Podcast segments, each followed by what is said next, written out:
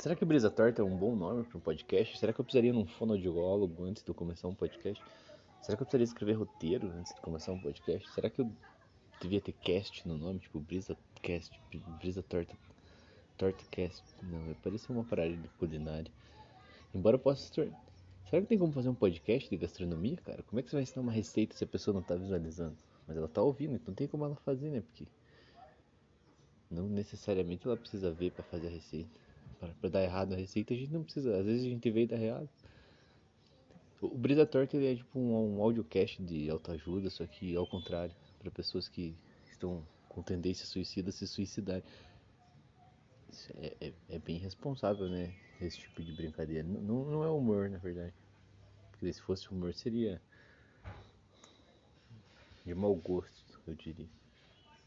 Brisa Torta está de volta, um formato diferente. A gente quer ser um podcast de menos de 10 horas, pelo menos no máximo 5 minutos, né? A gente tem muita coisa para fazer para ficar ouvindo Tongo falar bosta. Ei, Monark!